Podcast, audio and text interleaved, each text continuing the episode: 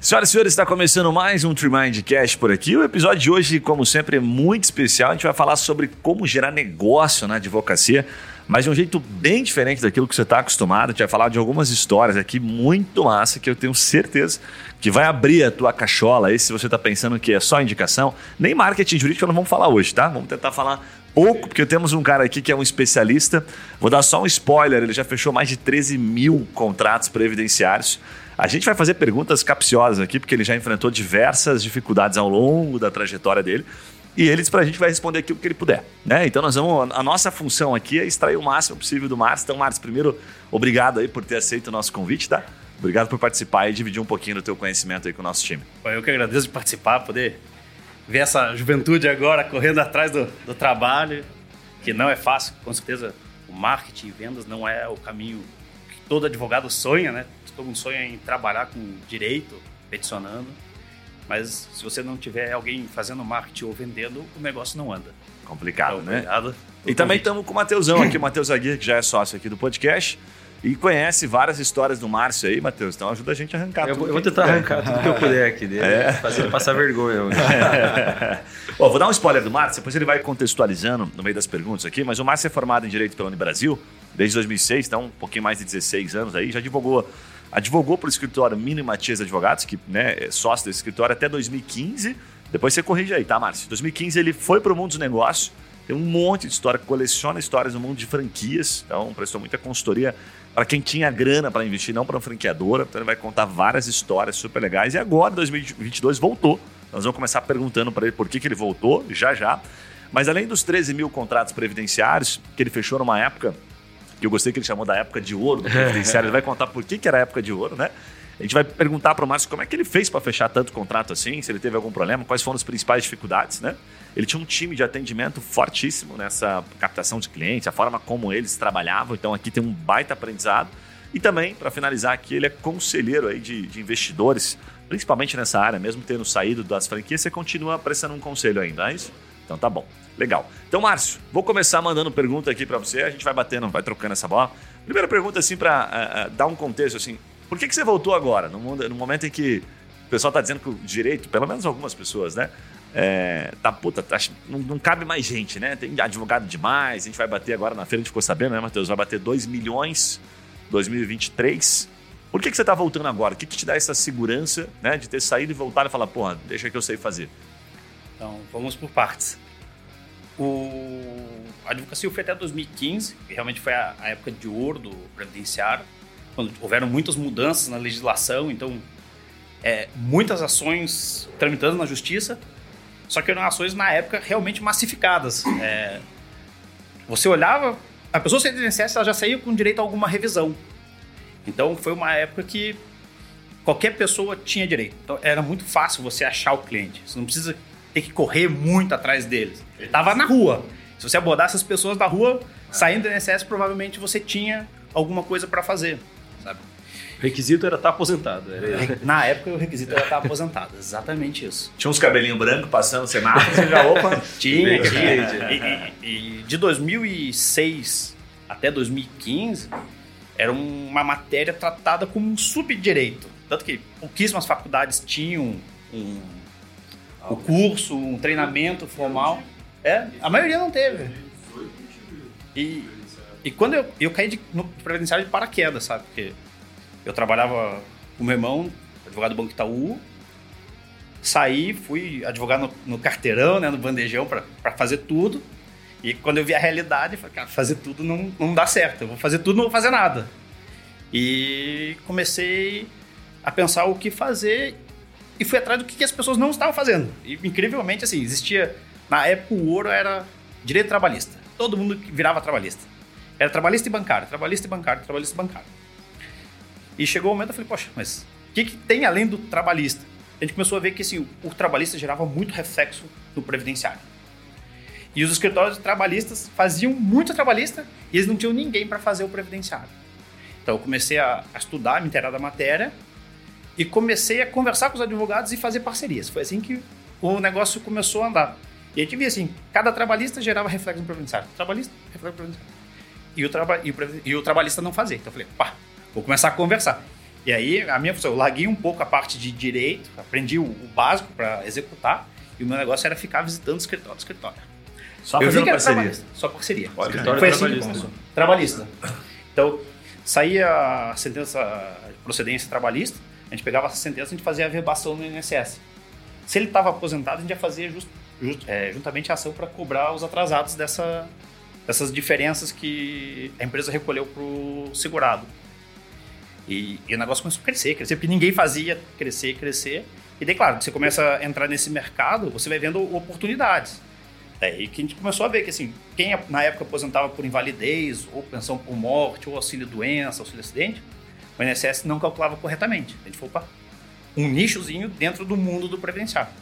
E aos poucos eu fui migrando para esse nichozinho e largando a parceria que, que foi o início, né? Isso aqui, época de ouro. É, Você começou um full service dentro do previdenciário, depois você nichou dentro do previdenciário e ficou só com invalidez, é isso? só com invalidez. Caramba, velho. Só com invalidez. Olha que massa. Então foi, foi uma única ação. E, e a nossa metodologia assim, de, de início, de abertura, era justamente assim. O advogado trabalhista era o nosso cliente principal, porque ele era a porta de entrada. É- Era muito difícil eu chegar na rua abordar uma pessoa.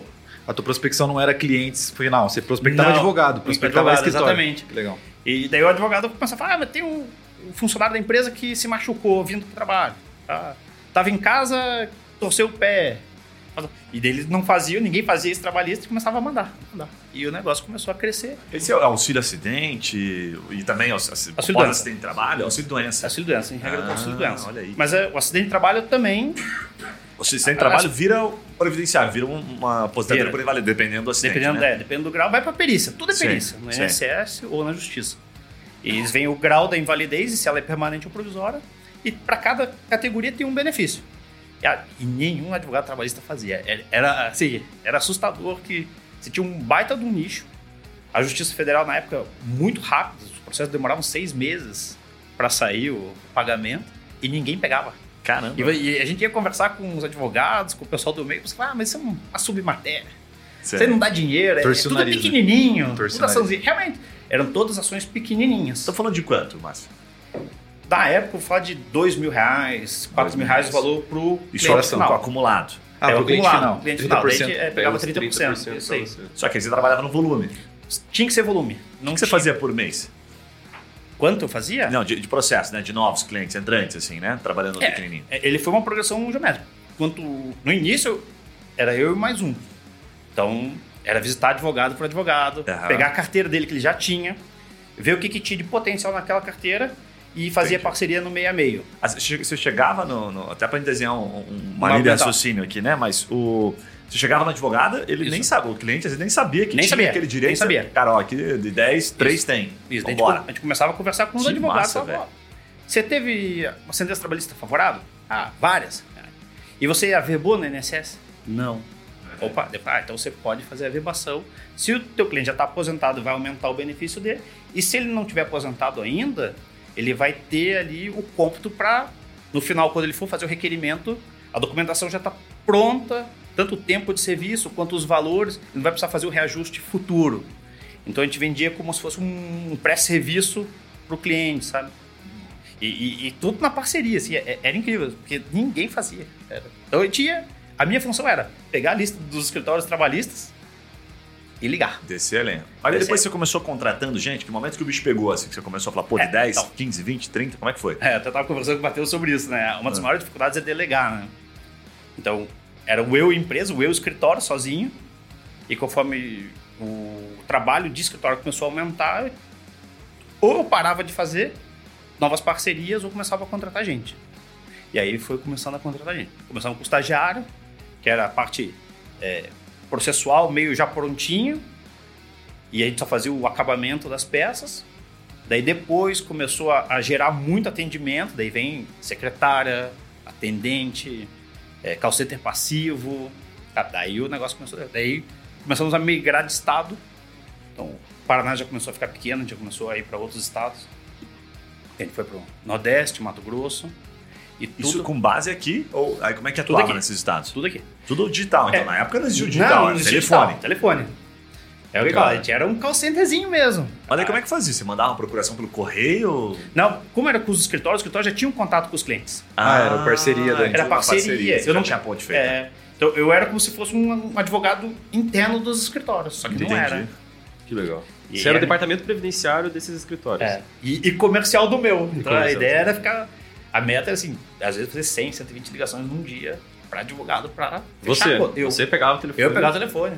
Nossa. Headsetzinho, aqueles calcetes antigos, É. com cabinho que você ligava. Cara, aí tem um aprendizado animal, né? Você falava com 6, 120, fechava com quantos? Você dá um, É. um, um aprendizado. Quantos não você tomava, melhor colocar? 99% não, Caralho. porque o pessoal pensava assim, ah, a informação é boa, vou fazer sozinho. Então a gente começou a perceber o seguinte: quem fazia parceria com a gente era o cara que realmente já estava também com um trabalhista bem estruturado. Assim, para ele não, Não- era interessante não ter essa pena carteira. o Ele foco. Perdeu o foco, exatamente. Faz então, sentido. os escritórios muito pequenininhos, os menores advogados eram onde a gente tinha- mais tinha resistência, porque eles tinham tempo para estudar, para fazer, para conversar com os clientes. Tipo, se você ligava pra 120, fechar 5 Cara. era bastante. É, a, a gente- a nossa meta era mais ou menos de 5 a 10 por semana do escritório Por de semana. advocacia. É. E Você ligava por 120 Por dia, dia, na semana, cara. então É, era porque tem muito. umas sim. 500 ligações. Então na época pré-WhatsApp, né? Então Não existia. não existia o WhatsApp, então a gente não conseguia mandar. A gente mandava muito e-mail, mas já tinha um spam, então não era E eficiente. nessa época o pessoal atendia o telefone, né? É, E quando a gente liga para para escritório de advocacia, a gente tem a barreira que é a secretária, né? Sim. Ela- a função dela é filtrar a quantidade de vendedores Enchendo o saco. enchendo o saco, exatamente. Então, a nossa, Os primeira, é, a nossa primeira inicial era passar e criar um relacionamento com a secretária para que ela faça. O que, que mais funcionava? Para a secretária, É. cara, o sorriso no rosto e ser amigável. É. Porque é- ela recebe gente com pitch de venda o tempo todo, Então. querendo vender, vender, vender. Então, assim, a gente tentava não vender. A gente tentava conversar, saber se, se mexia com o trabalhista, é, se tinha muitas ações. A gente fazia mais um, perguntinhas para fazer um- uma pré-qualificação. que A gente sabia se essa pessoa tinha pouco processo Já não e valia a pena. não ia. Não, valer a pena valia. É. Um caso pra gente valia. Sim. Mas assim, é, essa pessoa ia ter tempo para fazer sozinha. Hum. Ela ia parar, ela Ah, faz faz estudar, montar a petiçãozinha dela, copiar, e etc. Então o nosso negócio era escritórios que estavam crescendo, sempre E os caras de nicho também, né? E de nicho, nossa era trabalhista. Não, digo assim, os de nicho, né, que já estavam no nicho trabalhista só, porque o cara entende e fala, não, eu tô Isso. nesse nicho, não vou sair Não vou sair, né? exatamente Eu isso. vou me meter em outra coisa, isso. O né? cara que tá no começo topa abraçar tudo Topa. ia pegar o previdenciário É, pra ele também. Daí, claro, na época tinha um, os nossos concorrentes que. Onde que o trabalhista, assim, lá no passado tinha também uns atritos, os próprios advogados, os sindicatos, né? E o sindicato ele tem estrutura, na época eles tinham muita receita. Então, eles tinham trabalhista previdenciário, civil, eles tinham tudo.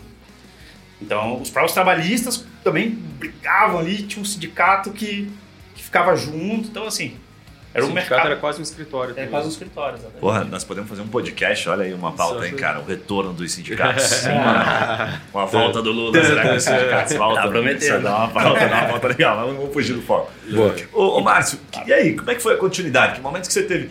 Só pra pegar um gancho aqui, do ponto da virada na, na, na tua percepção, teu negócio, foi assim, cara, aqui marcou, e depois vai contextualizar com o que você vai fazer hoje, né? A tua estratégia que você pode complementar. Foi de fato fazer essas ligações, foi fazer o, o cold call que a gente chama, que é friamente entrar em contato, ninguém fazia nada disso. Podia até fazer, a gente não, não conhecia. Então, como a ideia surgiu com parcerias, é- era ligação, era o, era o que a gente tinha de ferramenta para trabalhar.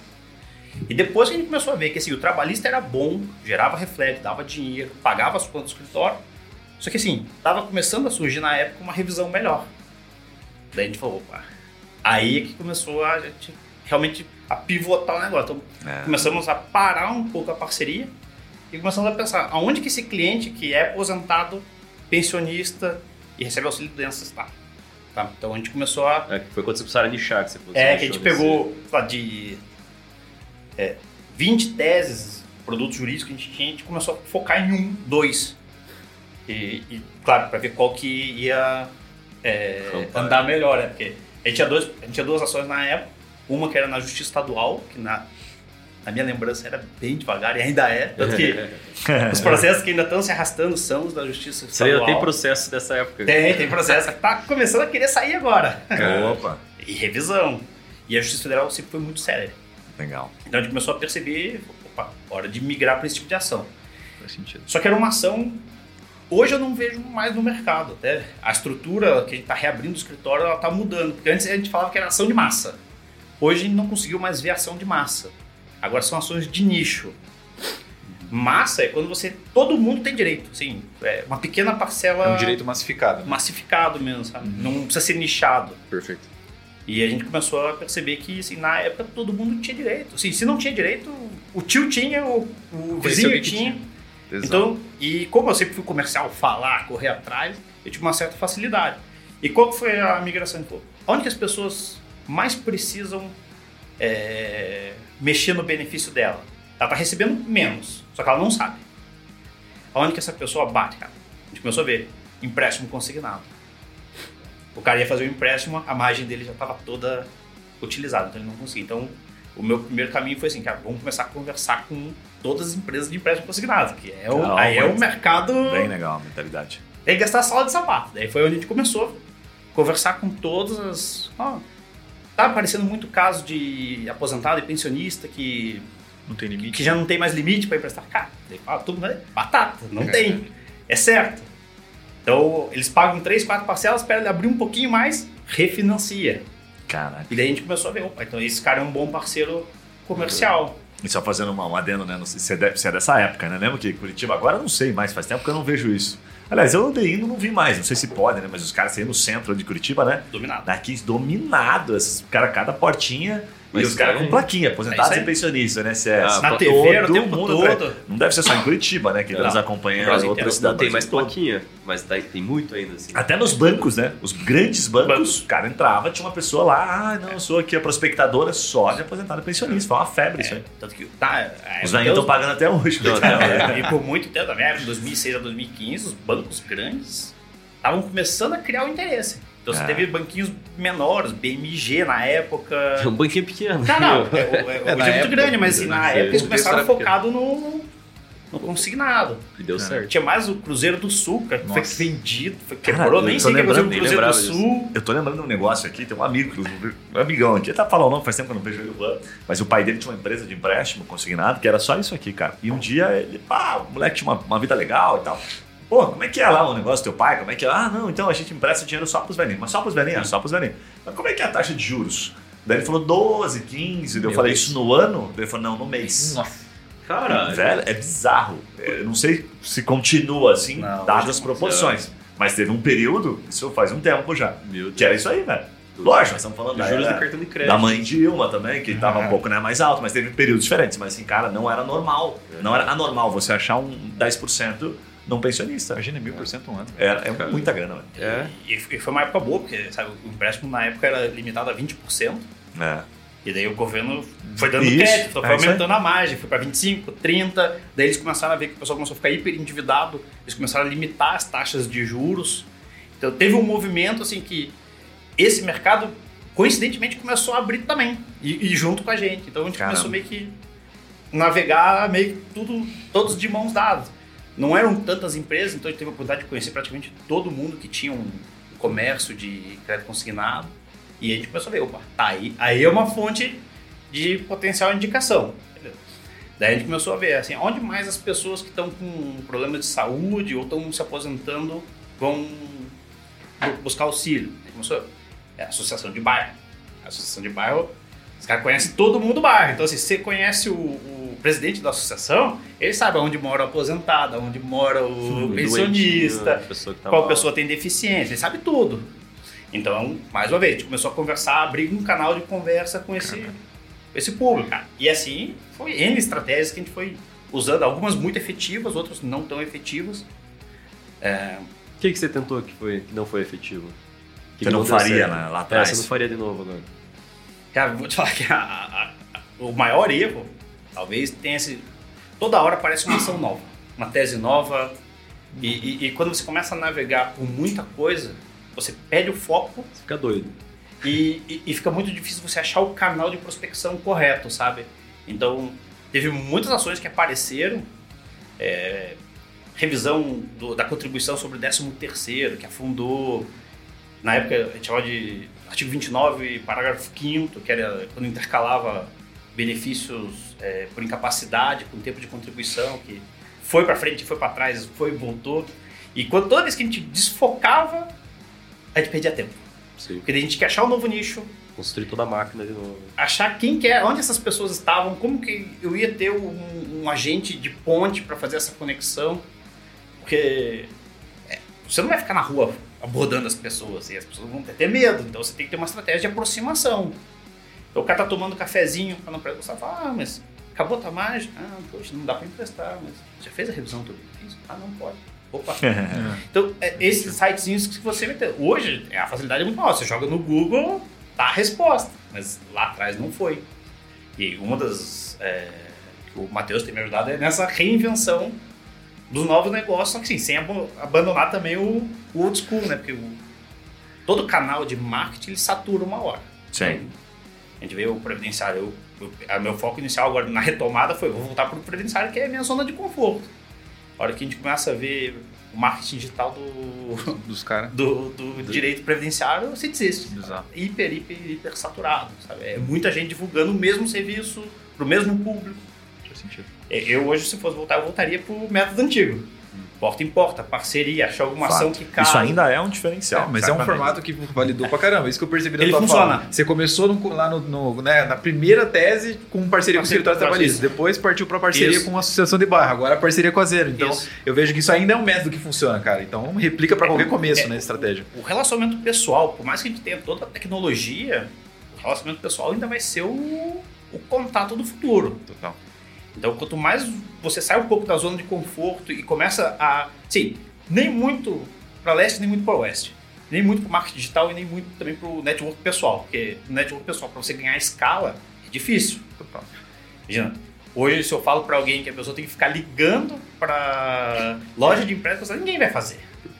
Ou vai ligar para o escritório de advocacia. Pouco advogado vai se sujeitar a ficar ligando para outro colega para oferecer uma parceria. Então, Mas, mas eu acho que esse é o problema. Pouco advogado vai se sujeitar a poucas coisas hoje em dia. Porque quando você falou ligar para 500 pessoas na semana para fechar 5, cara, isso você em fala- 2000 é, e... É, você fala hoje... pro advogado hoje que vai trabalhar com marketing digital, que tem que fa- falar com 500 pessoas pra fechar 5, o cara já, pô, foda-se. Já Não desiste. vale a pena. É, desiste. Só que acontece, é, você não pode esquecer que se você entra em um advogado, esse advogado às vezes tem uma carteira de 100, 200 clientes. Então, às vezes, você está indiretamente pegando 100, 200 ações. Então, assim, é, tudo é canal. Você tem que achar o melhor canal pro, pro teu produto, sabe? E, Bem bacana. e, e mudou. O mercado mudou. Mudou bastante. Como eu parei em 2015, que a, a- essa ação que a gente fez no escritório, que era a revisão do artigo 29, segundo, ela prescreveu. Então quem entrou, entrou, quem não entrou, não vai. E na sequência, não teve mais nenhuma ação com esse perfil tão massificado, que eu pudesse correr em qualquer lugar e achar. Realmente o mercado começou a ir para nichos. E quando ele começou para nichos, eu não consegui mais me achar. Isso foi em 2015. 2015. Daí foi um momento que você. Daqui a pouco até vou separar num outro bloco pra gente falar só de franquia, porque, Ah, nossa, legal. o mercado é animal. Mas nesse momento você falou, puta, vou dar uma pausa aqui, deixou o escritório. É, O escritório continua? O escritório continuou tá, porque continua. os processos não acabam. Sim, tipo, é. Porque eu decidi parar de. Você tinha umas buchas pra novos responder agora, tinha uns É, prazos pra tinha- cumprir Tinha prazo tal. pra cumprir, tem até hoje. Não. Provavelmente Imagina. eu vou estar aposentado prazos pra estar lá. Juntinhos, cara, porque não acaba, não É, sim. acaba, sabe? Tem, a- a- o Paraná é muito bom em termos de andamento. Tem estados que o processo Não. não, anda, o processo se arrasta.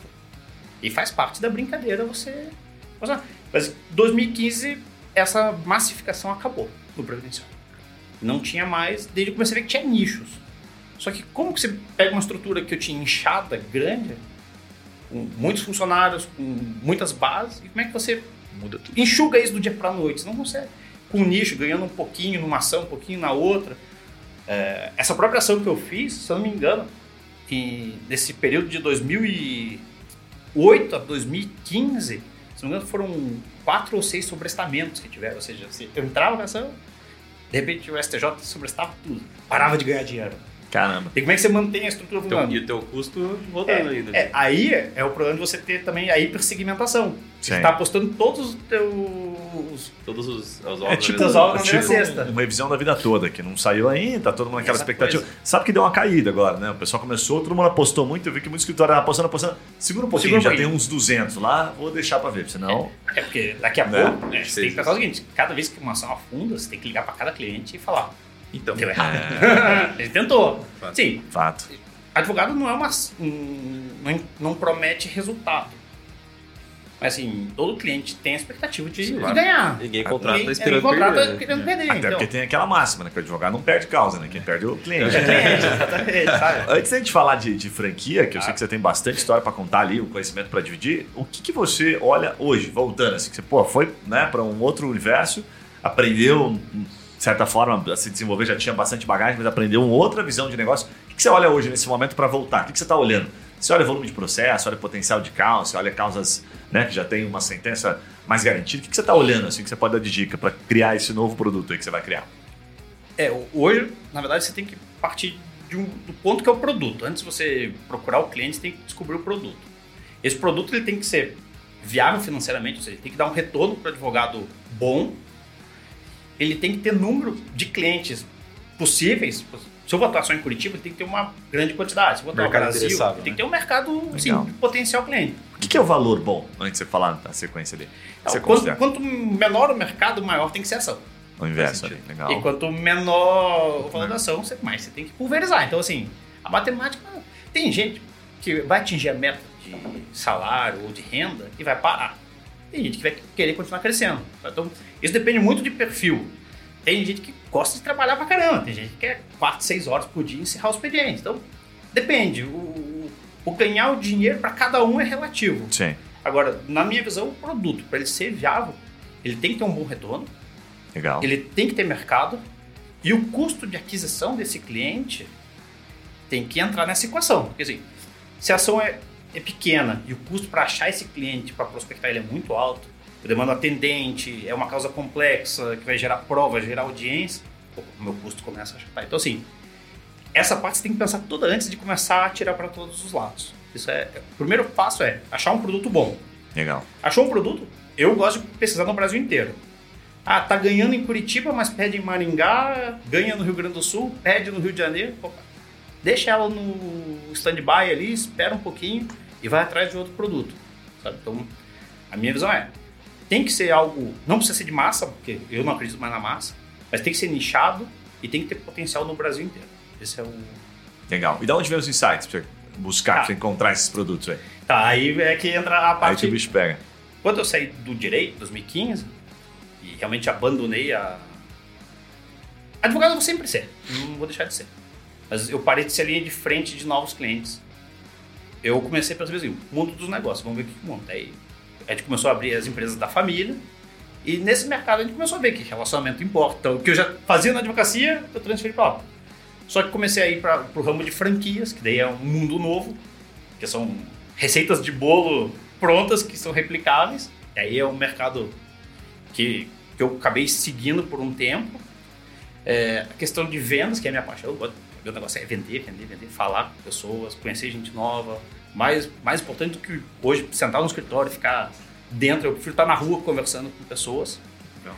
Então a gente começou a ver que network funciona. O Matheus a gente conheceu Cresceu num evento, Evento. aleatório. aleatório, coisa do destino, começou, sentou do lado, começou a conversar e deu certo. Mas isso acontece todo Destino dia. nada, Matheus já tava de Ele olho. né? panfleta, ele panfleta bastante. Ele tava né? no meu radar ali já. O Matheus é rato de evento. É, só que ó, só essa, distribuidinho, e as coisas cartãozinho. acontecem pra quem tá Pô, aberto, fiz, né? coincidentemente, fiz 130 amizades nesse evento. Foda. Mas é assim é que funciona. Conexão. E a franquia é muito conexão, né? Porque você Vai tem, nesse diálogo. você tem um- uma pessoa vendendo um, um produto, que é a, a unidade da franquia, e você tem um mundo de investidor com dinheiro no bolso, que sim, ou ele vai comprar uma casa, ou vai comprar um carro, ou vai abrir um negócio. Eles competem entre si por esse dinheiro. Legal. Até falando de maneira nichada aqui no- na questão das franquias, que você tem bastante aprendizado, você não, você não advogou, como você bem colocou, Não. né? Você prestou muito mais a consultoria de negócio aqui.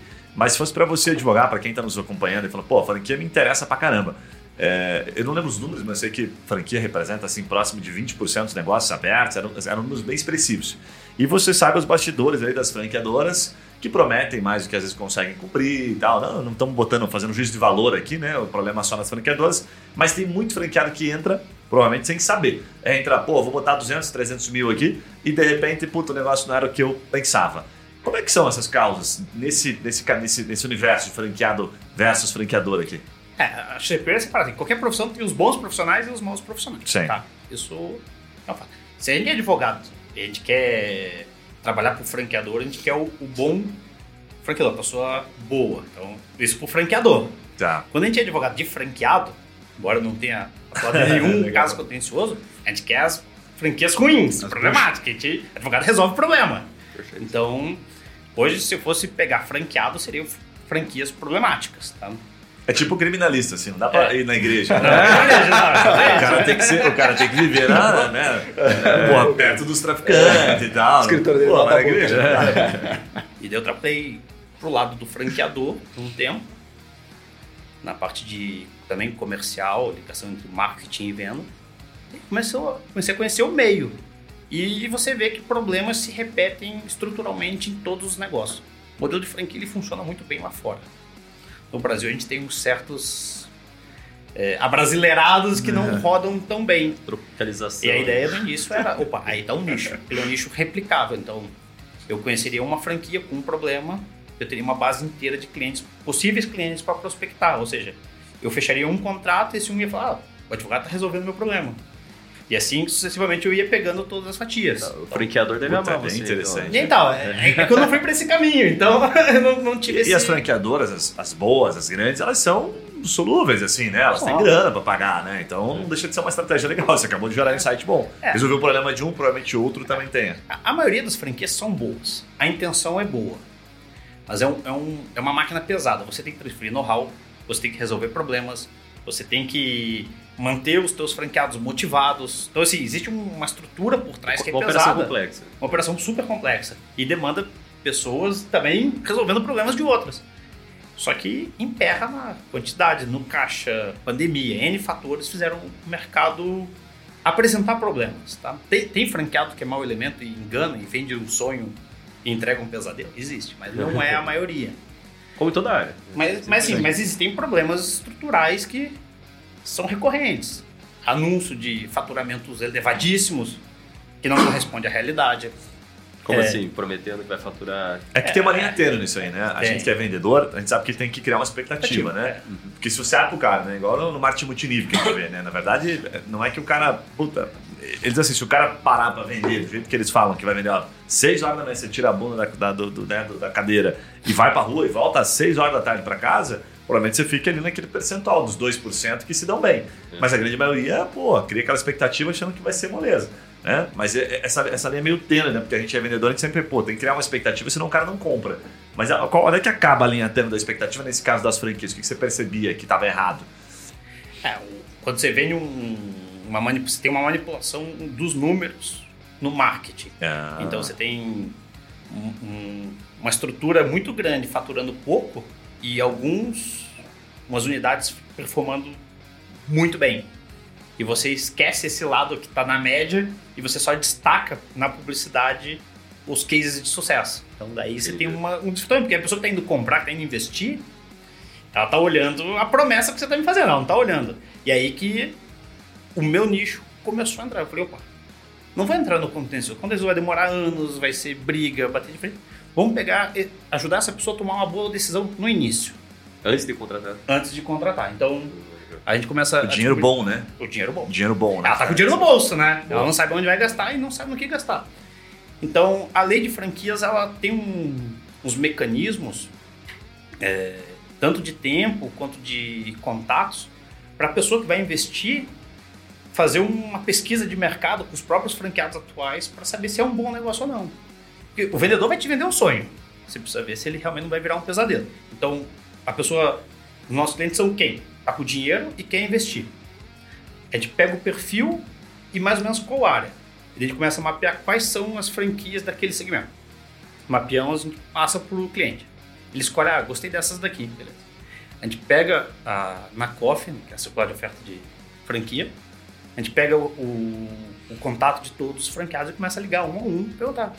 Olha, eles prometeram faturar 100 mil. Você está faturando 100 mil? Ah, muito. Ah, se eu tivesse. É, eles falaram que agora a moda é tudo, todos os negócios autogerenciáveis, né? Que não tem funcionário. é, Os caras entregam, do franqueado, o franqueado, o franqui- a franquia costuma passar essa informação quando você está fazendo esse, esse benchmark, assim? Não chega a ser nem ser É. benchmark, uma pesquisa? Não, é, é obrigatório. Ah, é obrigatório. É, na circular, na Coffee não, é não, obrigatório. coffee sim. Não quero dizer quando você pega no coffee, né? Não, eu peguei a liga. Coffee e ligou tem a relação pra, para todos os relação deles, né? É Eu obrigado, um- inclusive, ter né, a relação, né? inteiro. Inclusive, tem o balanço, abril- o balanço tem que estar ali também. Tem que estar né? lá também. Isso, Tá lá tem, também. tem um monte de regra. de Tem, tem um monte de regra. Então, Os caras aí muita coisa. né? Exatamente. Aí que, é- aí que a brincadeira fica legal, porque primeiro você vai ligar para todo mundo saber se aquele modelo é válido, um modelo de negócio, se o negócio dá dinheiro. Daí depois você vai para a pergunta seguinte: o modelo funciona, funciona, mas a franqueadora te dá um bom serviço, um bom suporte? Sim, não. Aí você vai eliminando por qualidade. Daí ser feito essa parte é, de relacionamento para saber se o negócio é viável com os outros franqueados, você vai para, você falou, análise contábil do franqueador, porque o franqueador pode falar que está abrindo 100 unidades, mas está fechando 99 na sequência. Então ele está vendendo e fechando, vendendo e fechando. E a partir do momento que você pega o- o- os balanços, você começa a falar, opa, mas o faturamento ao longo do tempo está caindo, quer dizer que a franqueadora está diminuindo, está explorando. Ou o custo dela começa a aumentar. E você consegue passar para o cliente o quê? Putz, ó, cuidado com essa franqueadora. Essa franqueadora está andando de lado, essa está quase fechando as portas. Então você consegue dar algumas orientações. Daí você passa o básico. Sim, a franquia é boa, dá dinheiro e tá crescendo ou é Sustentável. sustentável. Quer comprar e investir? Daí você faz análise do documento, etc. Daí normalmente, desse ponto, o advogado assume. Daí eu saio da equação. Que é o meu negócio é justamente é o aporte do dinheiro. Tomar uma boa decisão no início. E dali pra frente, qualquer problema é- outro advogado é de confiança. Você sabe que esses tempos um, tem um clientaço nosso aqui que é, enfim, advogado, acho que eles são o top 3 do Brasil, né? Dá pra falar o nome deles, que eles são muito parceiros, nosso Baril, né? Que eles advogam pró franquia, né? Então, as grandes franqueadoras aí, nomes bem relevantes, eles advogam para eles. E aí a gente estava buscando produtos jurídicos aqui, porque a gente chama também de produtos jurídicos, para ver o que, que tinha um volume é, mais expressivo relacionado a franqueados e, e- e franquias ali, né? As brigas, de maneira bastante simplificada. E a gente não viu um padrão, não tinha um padrão tão lógico assim. Tinha muita negociação de contrato, né? Muita revisão de contrato, de fato, mas não tinha um padrão. Quando você entrava nas A causas, assim, cláusula, o- é, não, a pedida era sempre diferente, assim, sabe? Tinha um cara falando, sei lá, taxa de marcha, tinha outro falando que foi enganado, que era fraude, tinha de tudo, mas não tinha um padrão. Onde a gente foi achar um pouquinho mais de padrão, assim, mas daí não envolvia muito o franqueado e a franqueadora, era na propriedade intelectual mesmo, sabe? Só que aí era um outro estágio. Aí você achava alguns padrões, briga de marca mesmo, assim, sabe? Mas em franquia não achava muito. Por isso eu até queria te perguntar, assim, o que se fosse para você é, é, atuar nisso ou, ou dar um conselho para quem gostou dessa área de franquia, né?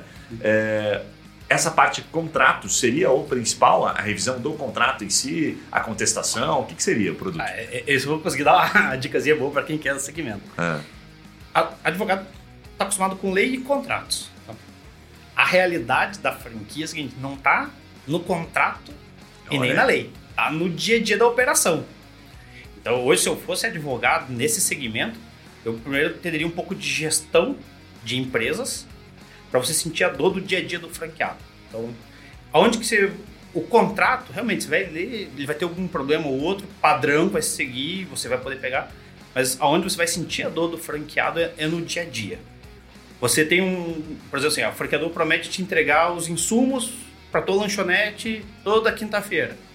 De repente, ele começa a crescer demais e não tem produto para entregar em número suficiente. Yeah. E tuas vendas não crescem por culpa do franqueador. Cara. Isso é operacional do dia a dia. É, para mim, a maior visão, assim, dois pontos. Se você é advogado e entende de empreendedorismo, entende de gestão do negócio, é o seguinte: suporte. Você está no dia a dia da operação, trabalhando, atendendo o cliente, começa a dar BO, BO, problema, problema no sistema, problema. você tem que passar para a franqueadora. A franqueadora demora. Elas têm contratos de exclusividade, né, que eles chamam de fornecedores homologados.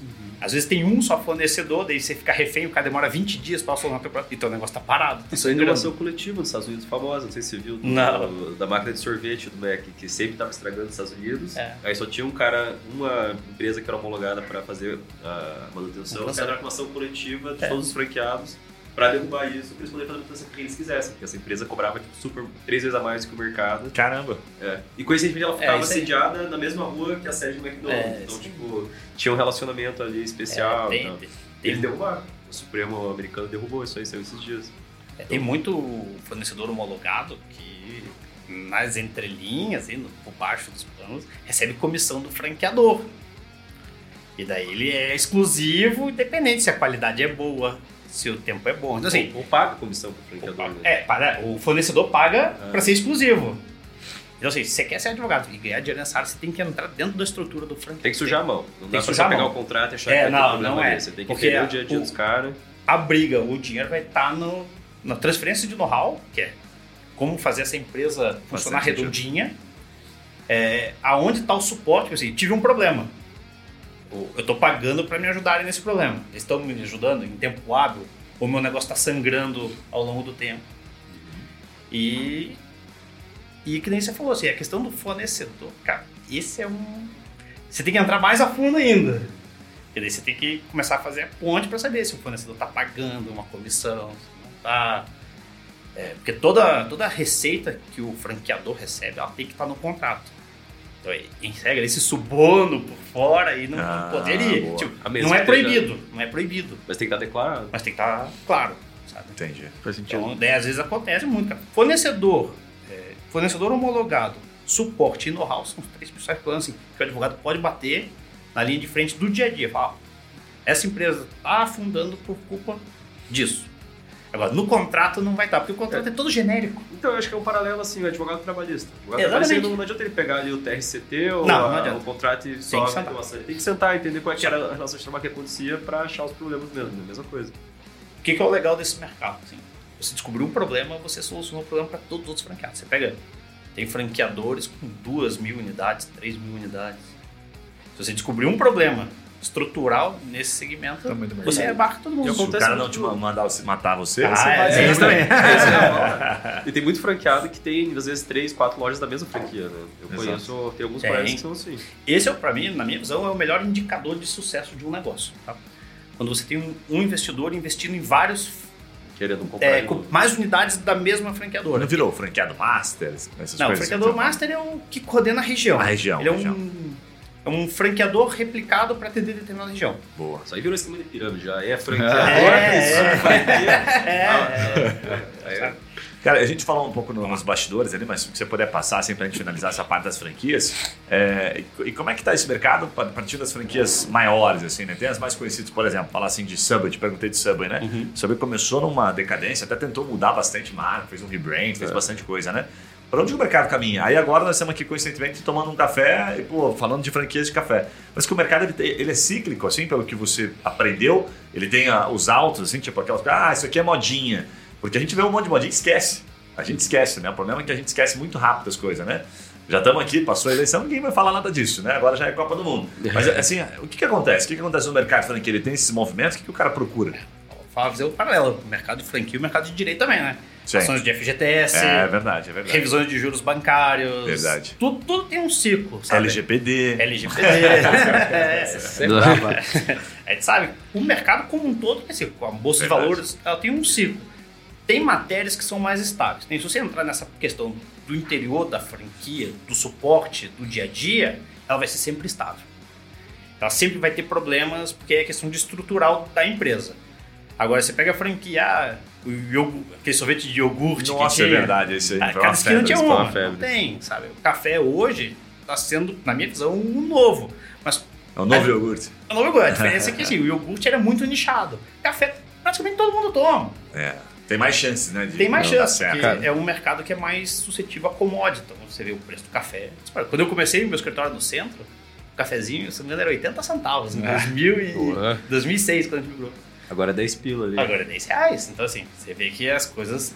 Então, assim, tem o ciclo, assim como no direito, tomar um cuidado é o seguinte: não entrar na moda. Porque quando você escuta alguma coisa da moda, é que a moda já está passando. Quando você vai investir, porque ah, tá todo mundo abrindo, tá ganhando dinheiro. Provavelmente é a hora que o mercado está declinando. Fato. E nas ações é a mesma coisa, sabe? Eu vou falar, embora eu tenha ficado alguns anos em off do direito, o- a minha rede de contatos ainda é de advogados. Meus amigos são advogados. Aí o que acontecia de gente? Ah, ação do momento é FGTS. Todo mundo vai fazer FGTS. A revisional da vida toda, todo mundo fazendo, morrendo, sabe? E, e a diferença é que no direito você depende de juízes decidindo. Você pode achar e tá certo, mas não vai pra frente. Então tem que tomar um pouquinho de cuidado. Eu, eu Mas você sugere esse equilíbrio, assim, no teu escritório, por ah, exemplo? ho- hoje eu vejo, sabe? Eu não faria o que eu fiz em 2000 De hiperfocar. Hiperfocar.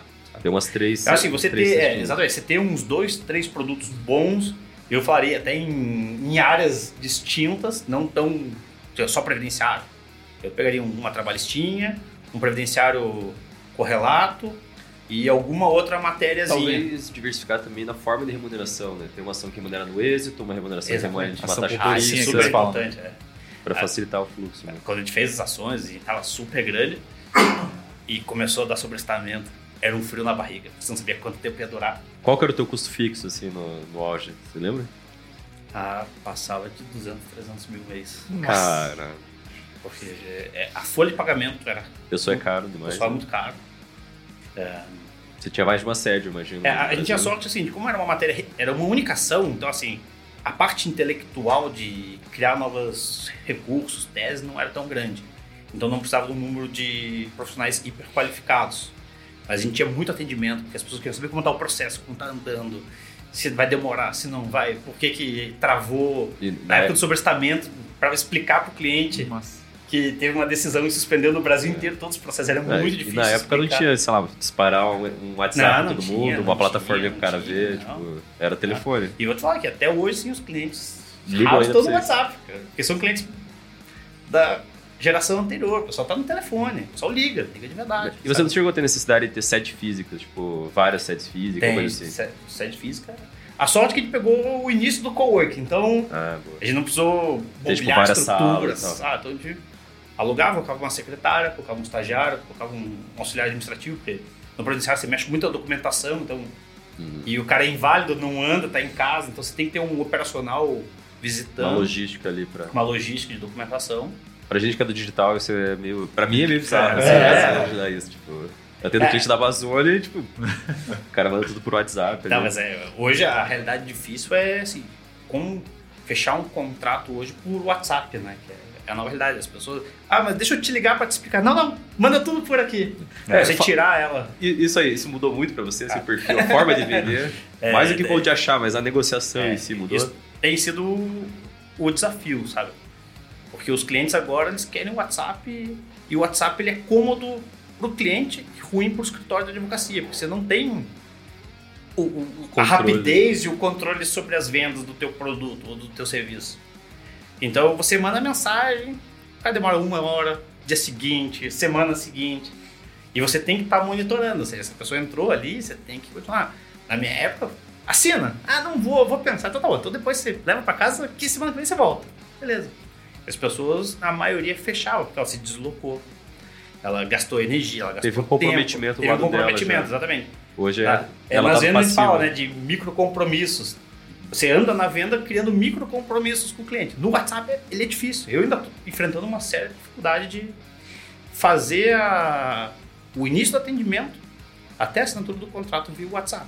Uhum. Eu sempre tento puxar o cliente pro telefone, mas ninguém, ninguém mais quer usar o, o telefone.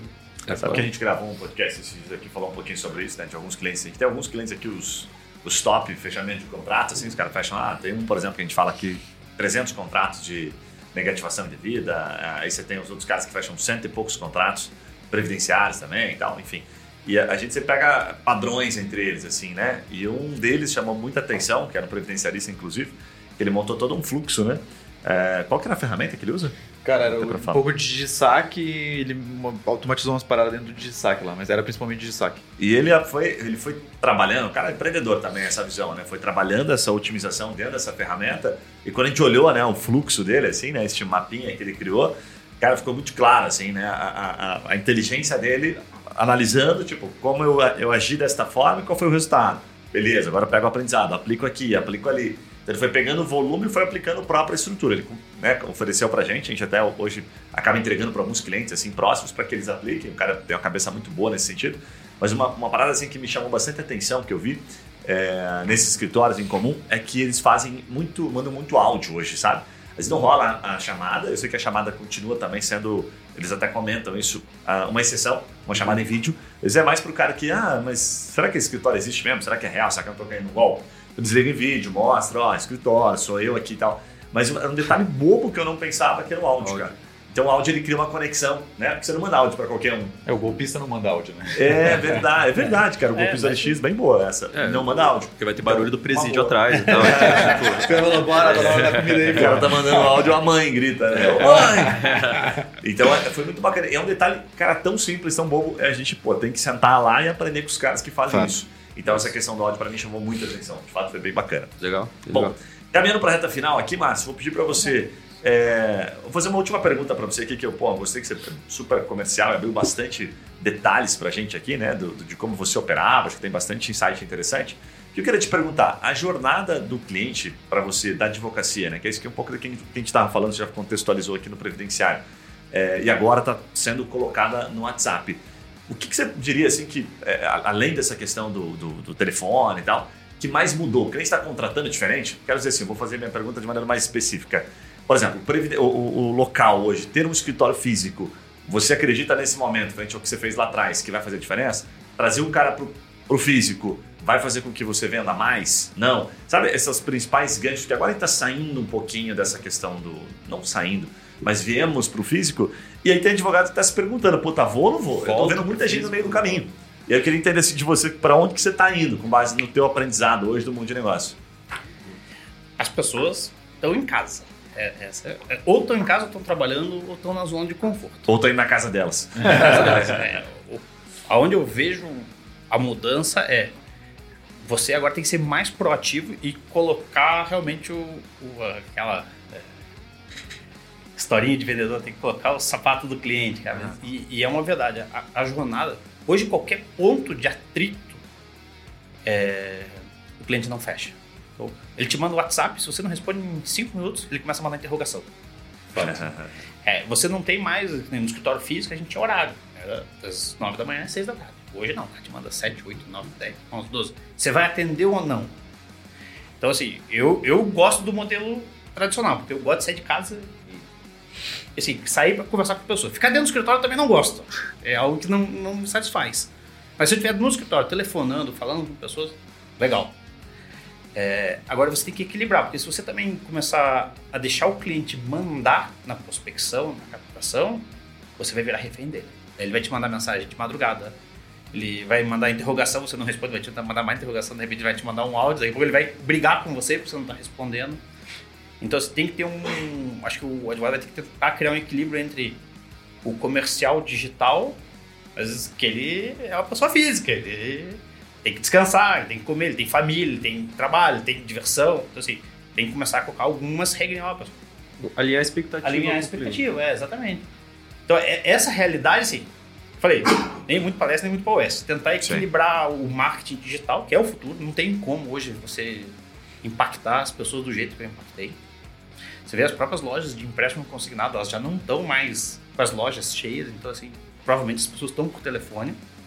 Ou no WhatsApp, né? Não é nem telefone. Não, é, é por WhatsApp. Meu pai, quando se aposentou no dia seguinte, começou a chover. Bombardeado. Uhum. Bombardeado, exatamente, sabe? Então, só que quando você tem uma saturação também, recebendo mensagens direto, você já nem olha mais. Você vê que não é conhecido, você não olha a fato. mensagem. Então, como criar essa conexão? Como, assim, a pessoa saber que o cliente, ele quer WhatsApp porque é cômodo.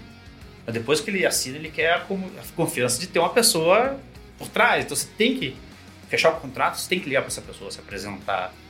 É, é- era muito estranho que em 2015, assim, é- era comum, por exemplo, a pessoa ser inválida e ter um intermediário no meio, um primo, um amigo, um vizinho, que levava a documentação e, e às vezes chegava, dava alguns, alguns probleminhas de, de comunicação ali.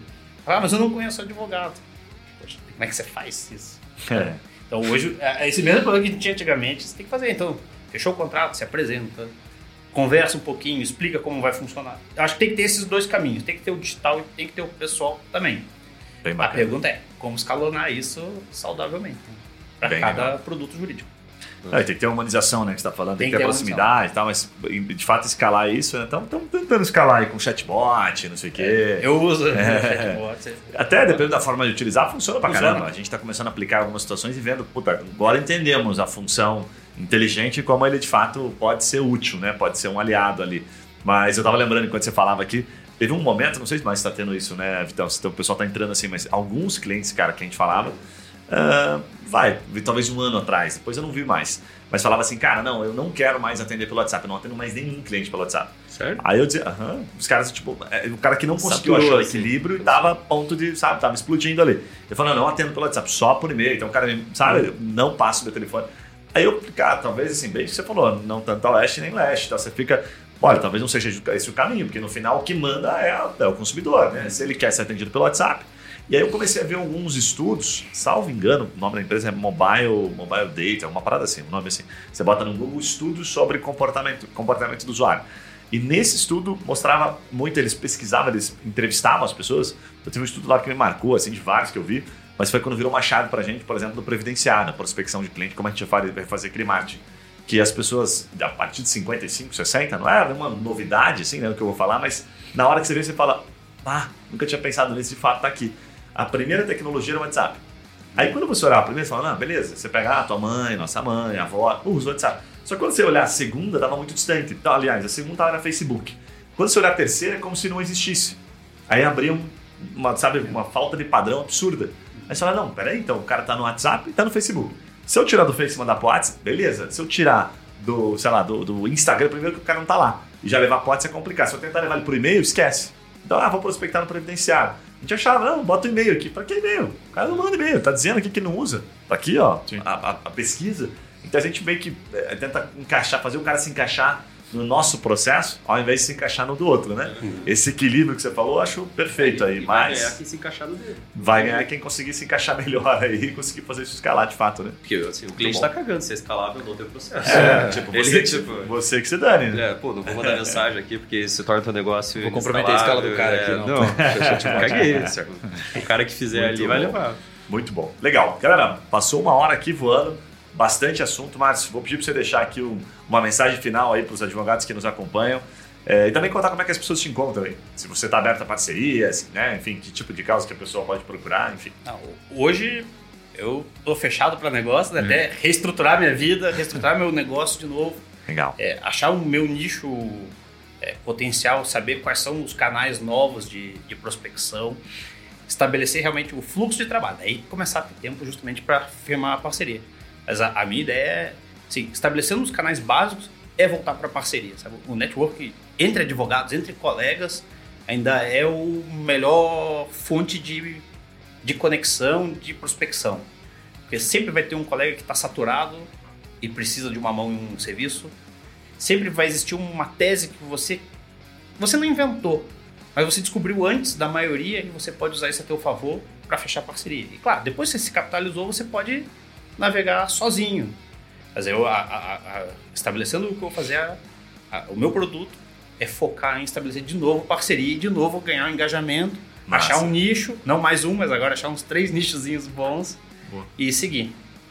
Bem legal. Acho que esse é. A hora, que, hora que é... estiver tudo definido já, estiver ativo, ativo, novamente, você dá um toque, vamos gravar um aqui pra você contar um pouquinho dos nichos que você está atuando, até para é, passar um pouco para o nosso público, porque sempre gera umas conexões aqui, então é bem legal. Boa. Obrigado, Márcio.